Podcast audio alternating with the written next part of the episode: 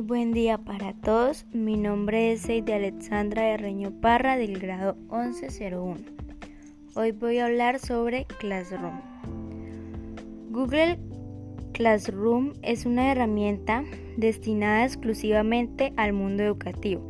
Su misión es la de permitir gestionar un aula de forma colaborativa a través de Internet, siendo una plataforma para la gestión del aprendizaje.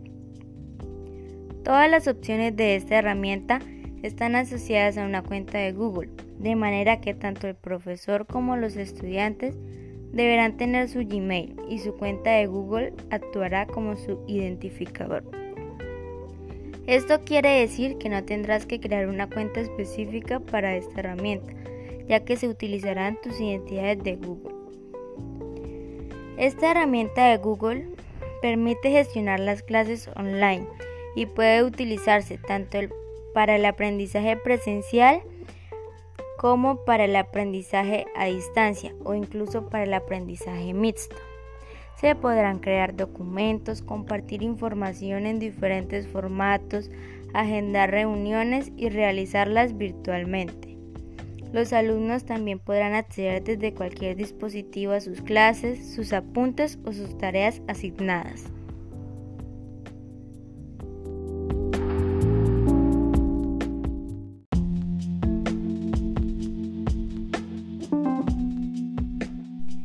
Classroom permite presentar diferentes tipos de tareas. Por ejemplo, documento con copia para el estudiante compartido por el profesor. Ese trae el nombre del documento y el documento creado por el profesor en Classroom.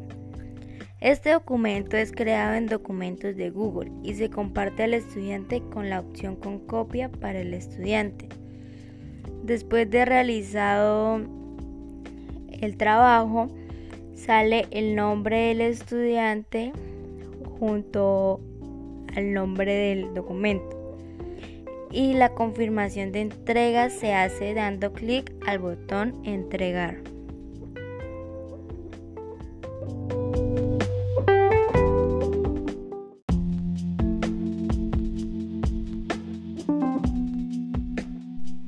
El segundo tipo de presentación es archivo adjunto.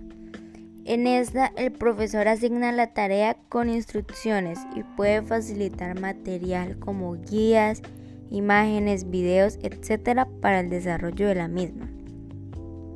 El estudiante realiza el desarrollo de su tarea con un programa de su equipo, ya sea Word, PowerPoint, Excel o, o demás, y lo guarda en su equipo. Para la entrega del trabajo selecciona la opción Añadir o Crear y ajusta el archivo donde se desarrolla la tarea. La confirmación de entrega por el estudiante se hace dándole clic al botón Marcar como tarea completada.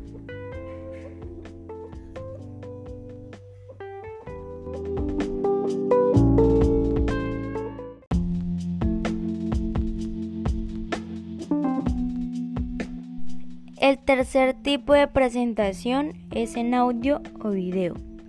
Esta es una tarea similar a la de archivo adjunto, con la posibilidad que el archivo es un archivo de audio o podcast. Existen dos opciones. Número 1. Se graba el audio en el equipo y se le asigna un nombre. En este caso, el audio grabado selecciona la opción añadir o crear y adjunta el archivo donde se desarrolló la tarea. Número 2. Se crea el audio podcast en un sitio web con este fin. Se copia la URL del podcast creado y su confirmación de entrega por el estudiante es dando clic al botón marcar como tarea completada.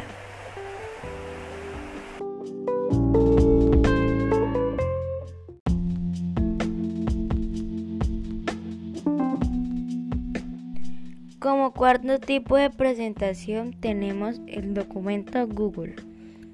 Es un documento que crea el estudiante en documentos de Google para presentar el desarrollo de su tarea. Presenta dos opciones. Número 1. Desarrollo de la tarea en el documento creado. Número 2. Para copiar la captura del sitio web donde se realizó el trabajo o práctica propuesta.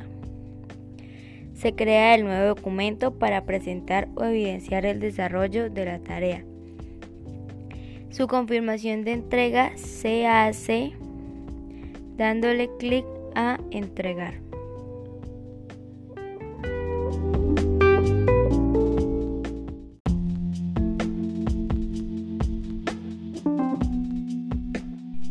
El quinto tipo de presentación es pregunta. En esta, el profesor si desea facilita material al estudiante. Pueden ser guías, videos, podcasts, etc. Y formula la pregunta que ha de responder el estudiante. El estudiante responde la pregunta formulada por el profesor según opciones dadas. Y la confirmación de entrega se hace por medio del botón entregar.